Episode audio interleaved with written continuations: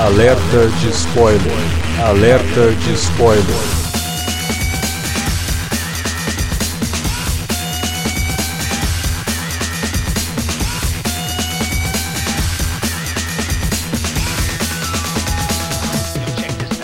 Olá, amigos! Sejam bem-vindos a mais um alerta de spoiler. A gente não está muito contente em gravar esse programa essa semana, porque vocês já sabem, já perceberam, já assistiram, já sabem que a gente vai falar dessa bomba que foi o Quarteto Ordinário, ou Fantastic Fail, como disse o Davi Garcia em conversa interna. Tá complicado, viu? A gente encontrar força para falar desse filme não tá fácil. Somos verdadeiros heróis. Para completar o time aqui que vai falar sobre o Quarteto Fantástico com vocês, está aqui, como sempre, o senhor Davi Garcia. Estamos aí, né, para cumprir essa árdua tarefa. Eu só tô aqui porque o Thiago Lamônica, que é o presidente desse site, falou que ia pagar um bônus no final do ano. Então, tô aqui. Também com a gente o Felipe Pereira. É, rapaz, estamos aí sempre lutando pela quarta dimensão, muito loucos. É, tá difícil, né? Mas vamos lá. Vamos falar de Quarteto Fantástico aquele filme que conseguiu a proeza de ser mais odiado que Lanterna Verde. Não, o Quarteto Fantástico conseguiu a proeza de limpar a barra de todos os filmes de herói que cagaram no pau. Até o Ben Affleck deve estar soltando fogos. É, né? Vocês esqueceram, finalmente meu filme não é considerado o pior de todos de, de adaptação de herói. e nem era também. Sacanagem isso aí. Eu acho que o Quarteto ah. Fantástico conseguiu limpar a barra até do filme da Mulher Gato. Nossa, calma. Também não, não, não, Jesus Cristo. Vamos. Não, tá.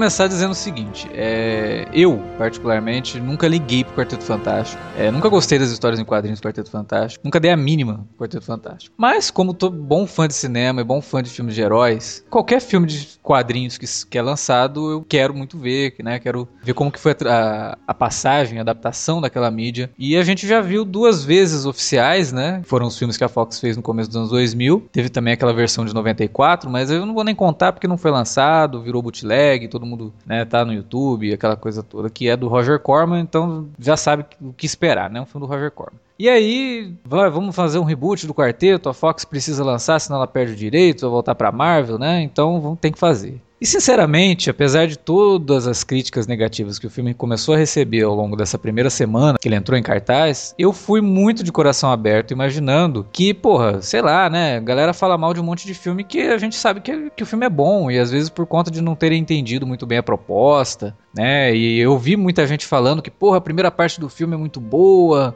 o filme começa super bem. Então eu falei, não, por mais que eu não pague o um ingresso inteiro para ver um filme pela metade, eu vou levando em conta que vai ter alguma coisa. Eu vou sair do cinema tirando alguma coisa boa desse filme. Nossa, cara, que isso? O cara tá desabafando mesmo. Bom, tá acabou, acabou os elogios, acabou. Ouvintes, estamos abrindo o coração aqui com o Alexandre Luiz.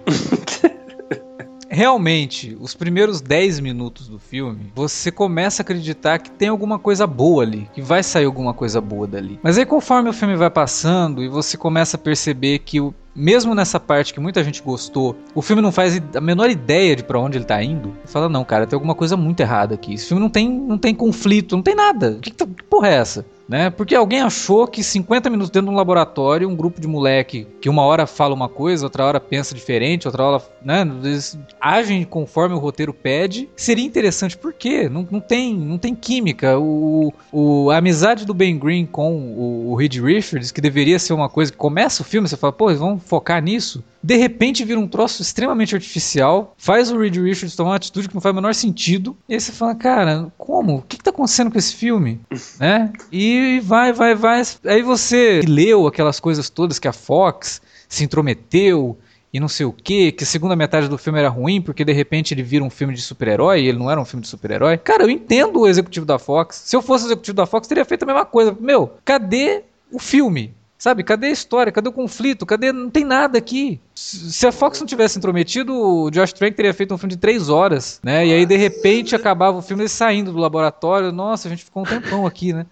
E acabava o filme, sabe? Porque não, não tava indo pra lugar nenhum. Se É, você filme- vai pensando que a primeira metade é boa, te enganaram, porque não é boa também. Tá, vamos, devagar. Ela é razoável. Vamos- O início é razoável. Vamos devagar, Cadu. O, o- assim, é, eu tava até conversando com o Alexandre antes de, de gravar sobre isso, que, que me incomoda um pouco, até por trabalhar com, com jornalismo, basear qualquer julgamento em cima de, de boataria, né? E, sim, tipo, sim. tem tanto tiro pra, pra, de um lado pro outro que, que é muito complicado é, assumir alguma coisa como verdade. Então, tipo, o campo das hipóteses a gente nem considera Não, a crítica que a gente a crítica que a gente faz ao filme é pelo, pelo produto final. E Exato. no produto final, realmente dá pra notar que existe uma, um choque de ideias, né? Uhum. O Josh Trank, não acho que ele seja um, um diretor como foi, por exemplo, o Ang Lee, lá no, naquele Hulk de 2003. O Ang Lee é um cara autoral e ele botou muito da verve dele na época de discutir é, a questão de pai e filho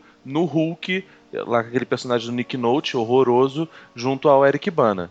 O Josh Trank tinha feito um filme anterior, que era o Chronicle, um filme em foot footage e tal, em que ele consegue é, trazer uma, uma aura de bastante parecida com o que acontece em Akira e com alguns outros tantos animes e mangás e botou isso num filme que é sucinto e que também tem essa tem a mesma estrutura mais ou menos do, do, do Quarteto Fantástico de explorar o cara ali vendo seus próprios poderes só que obviamente que o, entu- o entusiasmo do Chronicle por serem adolescentes é muito maior do que é no, no caso do, do Quarteto Fantástico a empatia, a empatia dos personagens com, com o espectador também, né? sim porque são personagens Ordinários, né? Isso, são, são telas em branco que refletem a, a vontade do povo, refletem a condição do, do adolescente que vai lá no cinema. Eu lembro que eu vi com um menino que era um pouco mais novo do que eu, e o Crônica, acho que se não me engano, é 2012, né? Por aí, Por o aí, menino devia, é. ter, devia ter seus 19 anos. Ele olhou e falou: pô, cara, poderia ser eu se não fosse mega obeso, entendeu?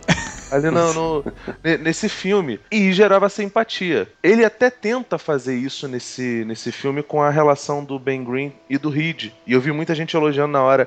Mas, cara, a partir do momento que os garotos cresceram e você vê o Jamie Bell de, sei lá, 1,60m e o Miles Teller de 1,80m, eu falei, caraca, como é que o, o, o Ben Green vai defender o Reed Richards desse tamanho? O moleque é um- uma tampa, velho. Ele é ridículo de pequeno. Pô, É, não- e não a tem gente não lógica. teve o desenvolvimento deles como realmente amigos, pra gente saber que um defendia o outro e, sabe, criar aquela. Cara, essa- Aliás, parece, parece que o Reed é o gênio, e realmente é, Uhum. e o Ben Green é simplesmente o operário dele. E, pô, cara, tipo, o Ben Green nunca foi um cara super erudito nas histórias do quarteto. Uhum. Mas ele também tava bem longe de ser um cara idiota. Tanto que Ah, sim, mas existe a, toda a justificativa do porquê foi unido aqueles quatro personagens pra fazerem a missão. É que cada um tinha uma habilidade muito específica e que você conseguia justificar aquilo. Ó, o Ben Green era o piloto, né? O Sim. Johnny não sei o quê. Então, a, a- aí a não, coesão cara, era, não, a, eu a preciso... coesão era de acordo com a, com a capacidade deles. E Exato. você, e você vê que nesse filme não funciona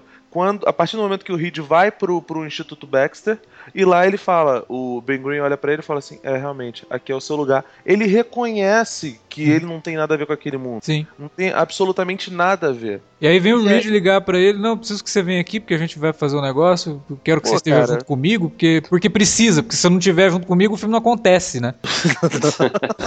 Ele, falou- ele ligou e falou, cara, esqueci que tinha que chamar você. Pra mim, o- É. na verdade, o, o filme desanda já no iníciozinho ali, quando o Reed vai mostrar pro Ben, ainda garoto ali, a máquina dele.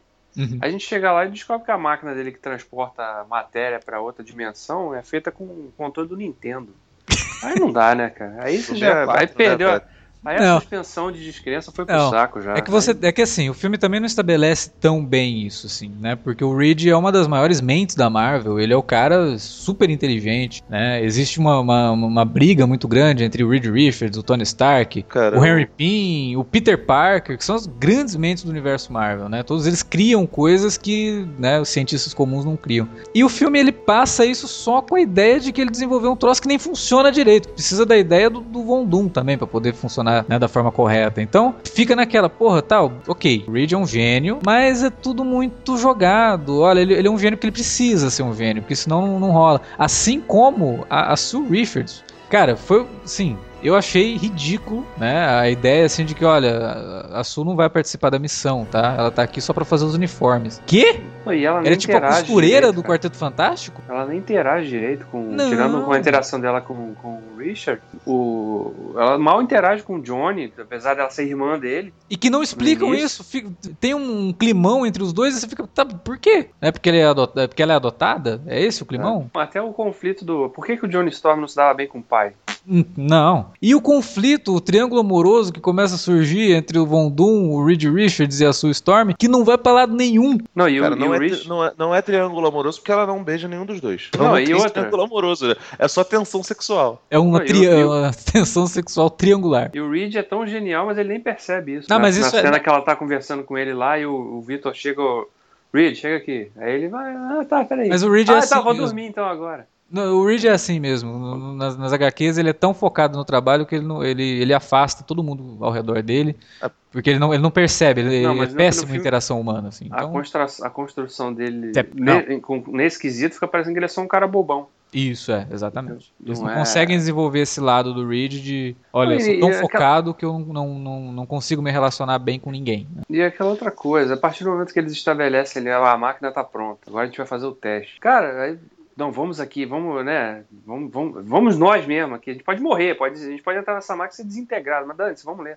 Não pode deixar os caras da NASA. É porque né, o ego, são... né? Eu, eu, entendo a ideia do Von Doom, assim, de ser egocêntrico o suficiente. E aí o filme peca da mesma forma que o Homem-Aranha, o, o Amazing Spider-Man, né? Uhum. Que ele baseia toda a origem do herói no ego, né? O Aranha do Amazing Spider-Man, ele perde o tio porque ele não queria dar o troco do Todinho. O Quarteto Fantástico acaba se tornando Quarteto Fantástico pelo ego do, do Reed.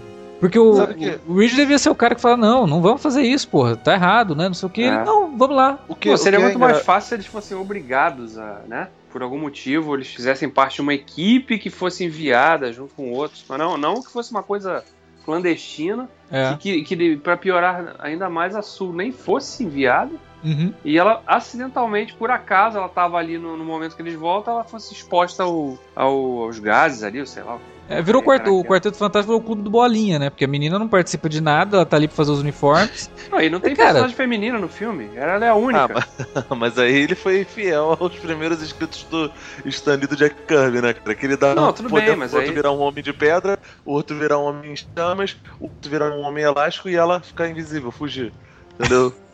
não, tudo bem que é uma, é, é uma forma tosca e que com o tempo, né, com os, os, arcos do Mark Wade, do John Byrne, dessa galera, o quarteto foi tendo histórias mais, mais adultizadas. Mas o, o que me incomodou, eu não, não, vou nem falar mal do, do, do, do Senhor Fantástico do Reed Richards, né? Porque eu, eu, o Miles Teller ele acaba compensando com carisma a falta de substância à volta dele. Só que ele concentra o carisma só nele. Os únicos personagens que conseguem ter um pouquinho mais de carisma são o mentor lá, que é o pai do, dos Storm, Sim. e o, o menino lá do Rock and Roll, o o Victor Von Doom. Só que aí que tá. Até isso é um mega problema no filme. Primeiro, assim, o, o quarteto sempre teve histórias em quadrinhos muito escapistas. E o mesmo erro que aconteceu no filme do Mark Webb do, do, do Amazing Spider-Man que você citou agora, Alexandre, aconteceu nisso, nesse, de, de ficarem botando aqueles filtros acinzentados, tentando dar uma, um, um ar meio Dark Knight que não combina nada com aquele clima de aventura, cara. As histórias do, do quarteto era meio que uma ficção científica, uma space opera, no meio de um mundo de, de super-heróis, entendeu? Era, Sim, é meio Star uma... Trek, né? É o maravilhamento Sim, é, é perante a descoberta. Ele, né? Olha ele, que legal ele... isso, e você não sente isso no filme porque ele, ele, não, ele não se permite. Não, não. É, quando ele vai tipo mostrar assim... o outro planeta, né, que é outra dimensão, é um troço árido, né? É um troço que não tem graça. Não, ele não te dá motivo para ficar, olha que legal. É, não tem personalidade não, é, nenhuma, né? Sim. Não, tem... não é nem deslumbrante visualmente. Isso. E, e assim, eu entendo que o Josh Trank tenha tentado fazer um filme de terror. Achei muito legal a, a manifestação dos poderes deles daquela forma tal. Mas, cara, aquilo não é o quarteto. É, que, é o mesmo problema do Homem de Aço, entendeu? Aquele não é o super-homem, aquele é o super Juca. É o cara que quebra pescoço, é o cara que, que em vez de botar a mão na, no, no, na frente do raio do Zod para poder matar aquela família multiétnica, ele quebra o pescoço do personagem, não tem nada a ver com o personagem. Aquela, aquela não é a essência do quarteto. E de novo, cara, eles conseguem transformar uma, uma questão que deveria ser uma dicotomia interessante entre o Reed e o Von Doom em de novo brigando com a idade, velho. Pra Sim. quê, cara? Pô, o Vundum não tem nada a ver com essa, com essa, com essa história. Ele é o. Ele talvez é o, é o vilão mais icônico da, da, da Marvel. Tipo, disparado, cara. Sei lá, talvez ele e o Magneto sejam os mais carismáticos. Tanto que muita gente não gosta do, do Quarteto Fantástico e adora o Victor Von Doom, porque ele é, ele é arrogante pra caramba. Ele, quando, quando o Homem de Ferro não era um personagem que tinha a identidade pública, ele falava lá pra ele: ah, Eu não quero falar com você, o seu, seu, seu homem de lata de merda, o lacaio de Tony Stark. Traga-me o seu, seu chefe para poder conversar com ele. Quando ele tinha que fazer, tipo, Guerras Secretas, lá do, dos anos 70, 80, ele era, tipo, manda-chuva do, do, do, mundo criminal da Marvel. Ele é um personagem muito poderoso, ele tem aquela, aquela, aquela ideia de, de tirania, de, de, de ser o, o centro da Lativéria, e eles até tentam transformar isso quando acontece lá quarta dimensão. Só que, meu Deus do céu, de novo botaram ele apaixonadinho pela sua Storm. Pô, cara, eles confundem, eles não conseguem entender que o Vundum não é um namor, cara. Não, mas olha só, a partir do momento que a gente vê que durante o processo de produção do filme, o próprio diretor, né, o Josh Trash aí, vou chamar de Josh Trash daqui pra ele, ele falou pros atores que eles não precisavam ler nada, porque não precisavam se, se inteirar de nenhum, nenhuma coisa do universo, do, da, da origem desse personagem. Como é que pode? Você tá ah. fazendo uma adaptação de um determinado personagem e fala pro ator, não, não precisa saber nada sobre isso não. Que... Ele, ele se sentiu meio como Tim Burton, cara, como foi o, o próprio Ang Lee, só que ele não tem esse cacife todo, né, cara? Se o, roteiro tivesse um pouquinho de profundidade, ao ponto dele se sentir confiante o suficiente para falar, olha, não precisa vocês lerem nada porque o roteiro dá conta disso e eu quero. Porque assim, eu sou totalmente aberto à ideia de, olha, vamos fazer um filme diferente para não cair né, na mesmice. Todo mundo já conhece a história, então vamos tentar alguma coisa diferente. Tentaram, mas não, não rolou. E eu, eu sinceramente, né, o Felipe começou dizendo que ah, a gente não, não pode se basear, realmente não pode mesmo se basear nos, nos boatos. Mas fica muito difícil você colocar só a culpa não, no é. dedo da Fox, cara, porque você vê coisas ali que você fala, meu, o roteiro é ruim,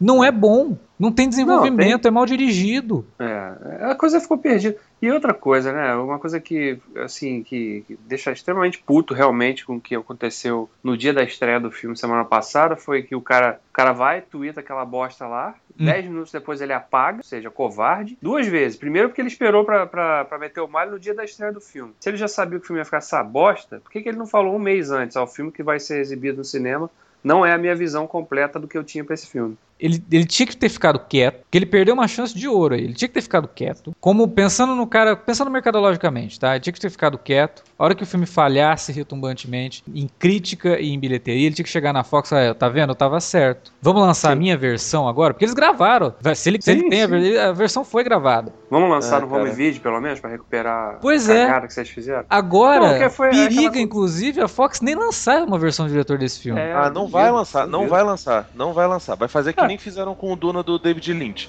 Vão pegar uns negócios. O Josh Trank tá fudido. Ele tá fudido. O, o ego do, do, do Vundum e do, do Reed Richards é o ego do Josh Trank, cara. Você não tá vendo que ele botou. Ele botou. Ele se botou como personagem ali. Ele entrou em colapso, cara. O que é uma pena, porque ele não é mau diretor. Eu gosto dele como diretor, cara. Acho que tem, tem cenas dentro do. do cenas espaçadas no, no, no filme que são ótimas são muito bem filmadas, só que só são bem filmadas. E um diretor não é formado só por belas cenas. Se fosse assim, Michael Bay ganharia Oscar. Porque ele, ele sabe filmar a pessoa saindo de um carro, que é uma maravilha. Nossa, que cara foda.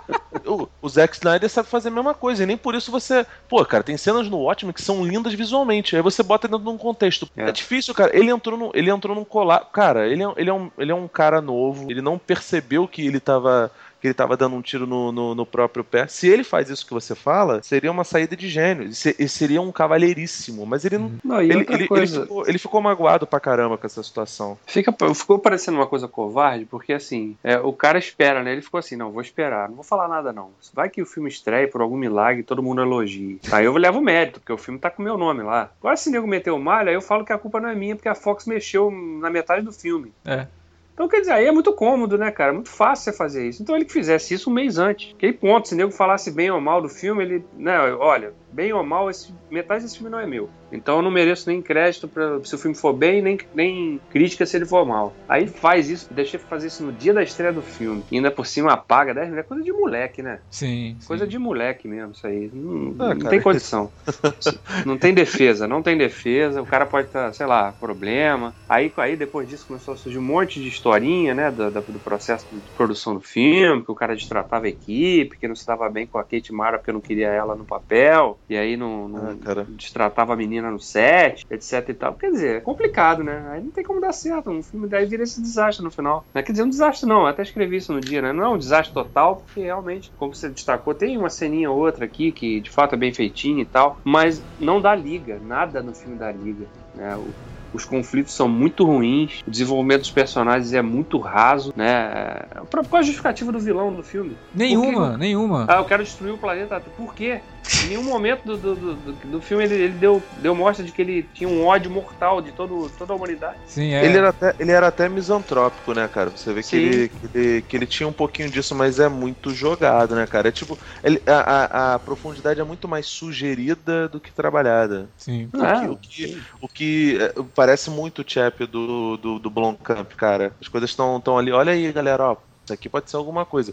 É, é, como se o cara escrevesse com um lapisinho e não sublinhasse, não usasse caneta, não usasse nada, entendeu? Tá, tipo, tá no rascunho. Tá muito Eles fraco, esqueceram né? de, é. pôr, de pôr isso no, no roteiro. O, é. tu, tu vê, tem muitas passagens de tempo. E as passagens de tempo são irritantes pra caramba, cara. Aí, tipo, acontece um acidente, um ano depois. Aí mostra o coisa agindo e fazendo um monte de, de, de, paradas. E o Reed lá na, na puta que pariu. E aí a sua é perguntada sobre a coisa, ela fala uma não, nós não temos poderes, isso não são, não são habilidades, isso é uma maldição, não sei o que. Pô, maneiro. E aí? Boa é. noite. É só isso, porque é. não tem, não, não, não se não desenvolve a coisa, entendeu? Aí, tipo, realmente valeu a pena fazer um, um, reboot, porque esse filme não parece um, um, reboot, ele parece um remake um pouco mais dark do que o outro filme. Ele, ele se preocupou tanto em, em fugir da, você vê que ele tenta, tenta, o tempo todo não pisar em ovos, né? Ele não pisa em ovos, mas ele pega as lâmpadas da, do, do, teto, sacode até o ponto que ela cai no chão e quebra todos os ovos de qualquer jeito. Porque o, o outro filme era muito infantil e esse não é infantil, mas ele é exageradamente dark, cara. Para é, quê? É, é dark, mas mal desenvolvido, né? Sim. É, nem, nem na proposta ele consegue se sair bem. Assim. Falar, ah, não, pelo menos tinha uma. Né? O cara tentou, mas não parece que tentou também, sabe? É, não, e, e eu te falar também, tava falando das. Né, quando eles adquirem as habilidades e tal. Eu, sinceramente, achei as cenas muito ruins. Achei os efeitos muito, muito fraquinhos. Não, os efeitos visuais do filme são horrendos, cara. Aquele macaco é. digital que, vai, que eles mandam. É, nossa senhora, aquilo ali tava horroroso. É. Se tivesse botado, podiam ter. Era Fox, Fox, não tem, não tem uma imagem de arquivo aí do planeta dos macacos, não. Vamos pegar uma, uma captura do Andy Serkis e botar ali. É uma ceninha rápida, a gente já tem isso pronto, vai ficar melhor. Não, bota esse macaco digital horroroso aí. Fizeram no Paintbrush. Péssimo, Aí péssimo. gasta 150 milhões de, de orçamento e não consegue fazer um macaco. Tá aqui, pariu. Em termos de efeitos visuais, o filme peca muito e você nota nitidamente onde começa o estúdio, né, onde, onde começa, onde termina o, o estúdio, começa a tela verde nas cenas na, na, na quarta dimensão, sabe? Uhum. É muito é muito falso, cara, é muito falso. Não, não teve um cuidado nenhum, pelo menos nisso, né? E ele me pareceu muito, sabe? Tipo, série de TV tem produção melhor que isso. É, é verdade. A gente vê episódios do Flash, cara. O Flash tem feito melhor que o, que o Quarteto Fantástico. é, Pô, e, cara, Gorila Grodd é melhor do, do, do, que o macaco do, do Quarteto. Cara. Quando, quando começa aquela substância verde a sair, cara, eu achei que era, tipo, referência àquele cenário do Mortal Kombat 3, sabe? Uma... eu achei que era o, achei que era o Uzi lá das Tartarugas Ninja. Porra, cara, verdade, pode ser que seja isso. Pode ser que seja um universo compartilhado aí, ó. É, o, tá, é. Inclusive eu falei esse negócio de série de TV e eu tive a impressão de que o filme ele teria funcionado muito bem como um piloto de uma série de TV. É um piloto ruim, né? É, no comecinho dos anos 2000, no CW, quando o CW tava aceitando qualquer coisa, sabe? É. Porque, olha, assim, a, a estrutura lembra uma estrutura de um, de um piloto de série de TV. Você Sim. tem uma origem. É tudo, é tudo muito, muito quadrado. Entendeu? Principalmente pelo final abrupto, né? Sim, é tudo Que é o que funciona como gancho, né? Ah, agora vai começar a série. É, que inclusive é uma piadinha copiada do Vingadores, né? Do, do qual? Do... Ah, a hora que ele vira no, no, segundo Vingadores tem o Avengers, aí não deixa ele falar o Assemble, aparece o nome lá, Vingadores 2, era de outro. Aí no Quarteto Fantástico, ah, já sei qual vai ser o nome, vai ser. E aí corta, Fantástico Four. É a mesma piada, eu não sei se eles fizeram isso depois, se foi transferência de pensamento, o que aconteceu, uma coincidência cósmica. Ah, cara, são dois. É ruim, né? Então. Pode, pode ter certeza, a piada é ruim, tanto no Vingadores quanto nessa merda. Então é capaz de, eles terem pensado juntos, nossa, que genial, vamos nos chupar aqui, ó. E ficou aquela, aquela centopeia humana de, de referências merda, entendeu?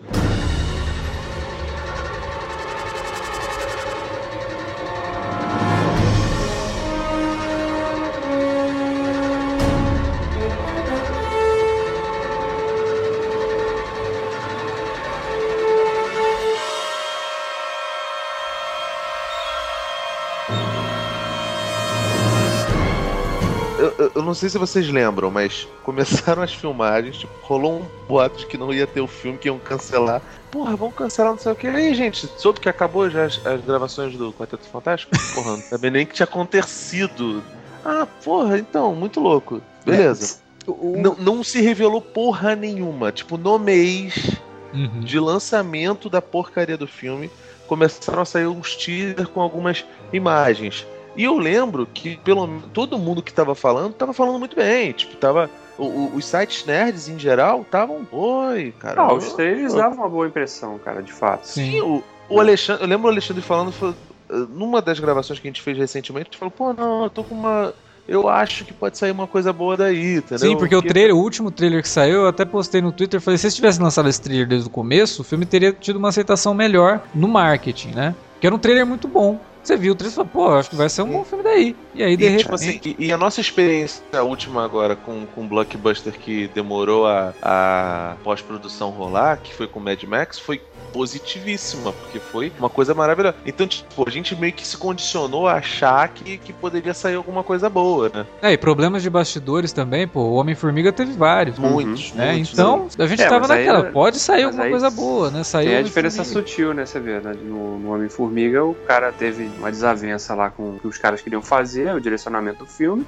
Ele falou, então beleza, tô fora. Quer, quer tocar o barco desse jeito, eu tô fora. É, assume. É, faltou, faltou realmente culhão pro trash aí. Não sei, não sei nem se foi culhão, talvez tenha sido experiência mesmo. O Edgar Wright, ele, ele saiu assim, meio... Todo mundo percebeu que ele tava bolado, porque o Homem-Formiga era pra ter saído na fase 1. E esse é o último filme da fase 2. Da, da, na verdade, da, o roteiro dele, do Homem-Formiga, nem era pra ser com a Marvel. Né? A briga toda dele era essa, porque era pra ser um filme que nem era pra estar situado no... no isso, no... isso, não era pra estar no, no, no, no MCU, né? Isso. Porque ele tinha então, escrito tipo... isso antes de todo esse planejamento da Marvel. Ele já tá trabalhando nesse filme há muito tempo. Né? Então, então ele, ele, ficou chateado, lógico, mas ele teve Sim, a hombridade, James, né? Você lembra o James Gunn falando que, que, que saiu? Ou hombridade, ou então, tipo assim, pagaram uma grana boa para ele, pra ele para ele ser liberado, entendeu? E, e bem ou mal, cara, tipo, eu não curto muito o modo dele produzir os filmes, mas o Kevin Feige é um cara que tem as coisas dentro da mão. Então ele fala assim pra galera: olha, vocês têm essa liberdade aqui, façam o que der para fazer e tal. Pro Edgar Wright não rolou. O Edgar Wright queria fazer uma parada meio, meio como foi Guardiões da Galáxia, uma parada é, meio cósmica, zoada, super engraçada. E eles falaram: olha, pro Homem-Formiga não vai rolar. Você vai ter que segurar suas ondas porque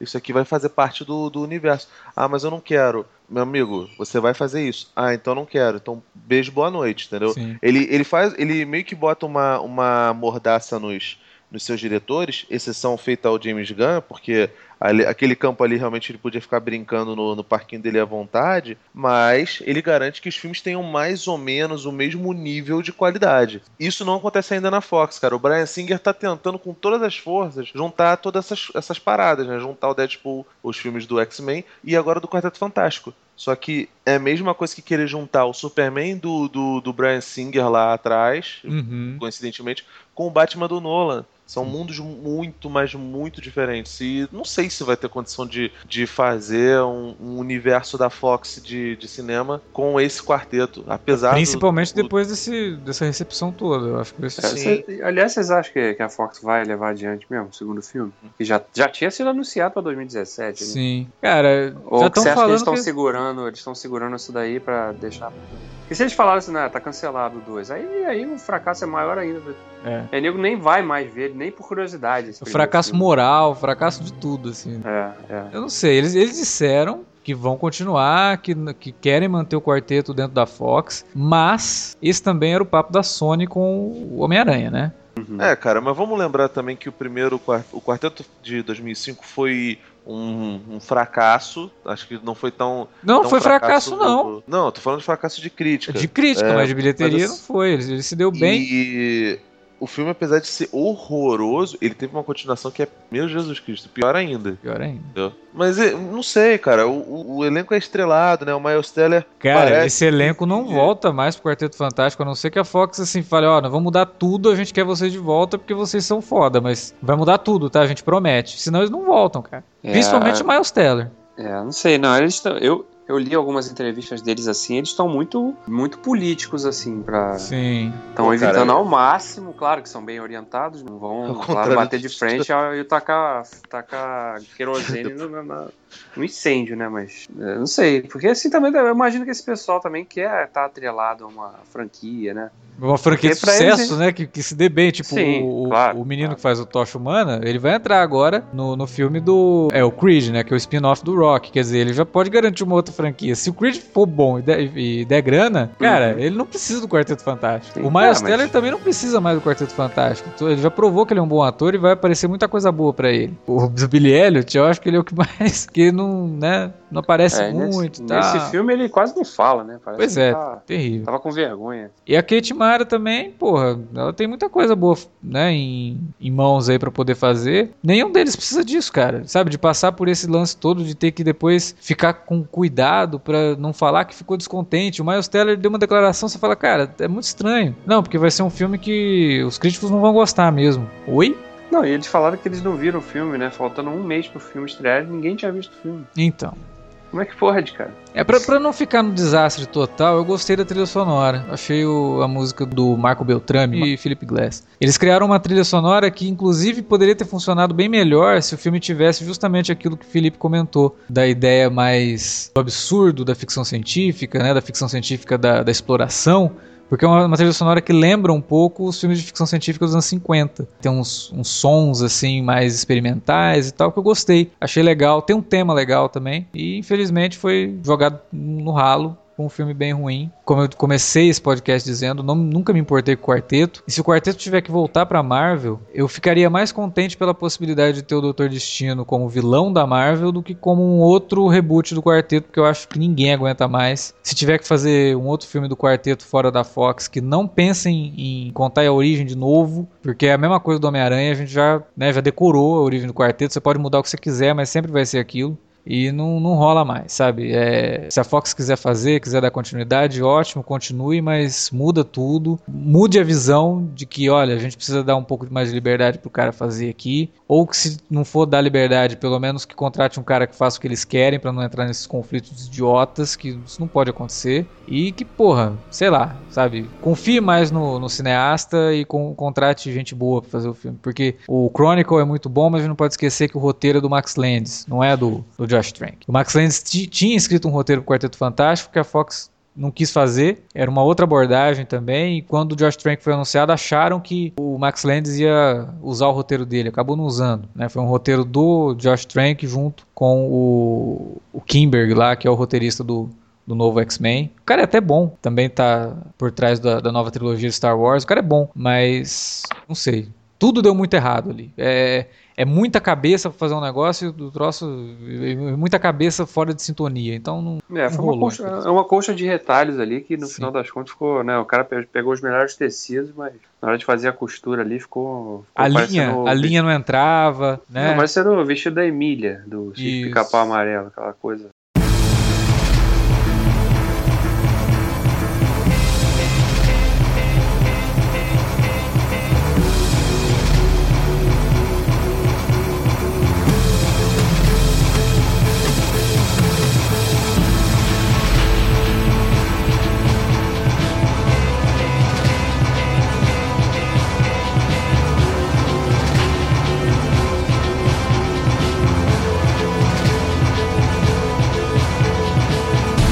Mas é isso, né? A gente não, não tava muito afim, mas acabou discutindo bem o filme. Eu acho que deu para expor bastante o que, que a gente encontrou de problemas, que foram vários. Queria novamente agradecer a presença do Felipe, que já é um membro regular aqui no, no nosso podcast, mas ele também pode ser encontrado em outros lugares, né, Felipe? Faça aí o seu jabá. Bom, vocês podem me encontrar no vortexcultural.com.br. Nós temos um podcast muito louco lá, que é a Agenda Cultural, onde nós falamos dos, dos lançamentos, né, mês a mês, principalmente do, do cinema, e um outro podcast que é temático, né? Nós recentemente fizemos um podcast sobre a iniciativa Maurício de Souza. Falamos sobre algumas polêmicas lá da, da vida dele. a gente tentou não ser muito chapa branca, não, mas acho que a gente ia pegar mais pesado, sacou? Mas tá legal, mas tá, tá maneiro o programa. Bacana. Se você assistiu o Quarteto Fantástico, veio aqui ouvir desanimado, a gente espera que a gente tenha te animado o suficiente, inclusive, para escrever um comentário aí na nossa área de comentários ou mandar um e-mail pra gente para alertavermelho@cinealerta.com.br ou um recadinho lá nas redes sociais, uma recomendação, né, através do seu perfil nas redes sociais, no arroba cinealerta lá no Twitter ou no facebook.com/cinealerta. Indique pros seus amigos, se eles ainda estão relutantes com o Quarteto Fantástico, vai lá, fala para eles, não, é um filme uma bosta mesmo, mas tem esse podcast aqui que tá, tá bem legal sobre o filme e você vai entender porque que o filme é ruim. A gente fica por aqui, tem mais podcasts para sair aí essa semana. A gente não pode esquecer que agora na sexta-feira sai o minicast de True Detective, né? A gente vai encerrar esse ciclo de minicasts. E semana que vem tem outro alerta de spoiler de um filme que aparentemente esse a gente está animado para assistir e para comentar. Aparentemente a gente tá Aparentemente, tá né? Porque até, até a gente assistir a coisa pode mudar de figura. Então é isso, galera. Até mais e continuem ouvindo a gente e comentando por aí sobre os podcasts do Cine Alerta. Até lá.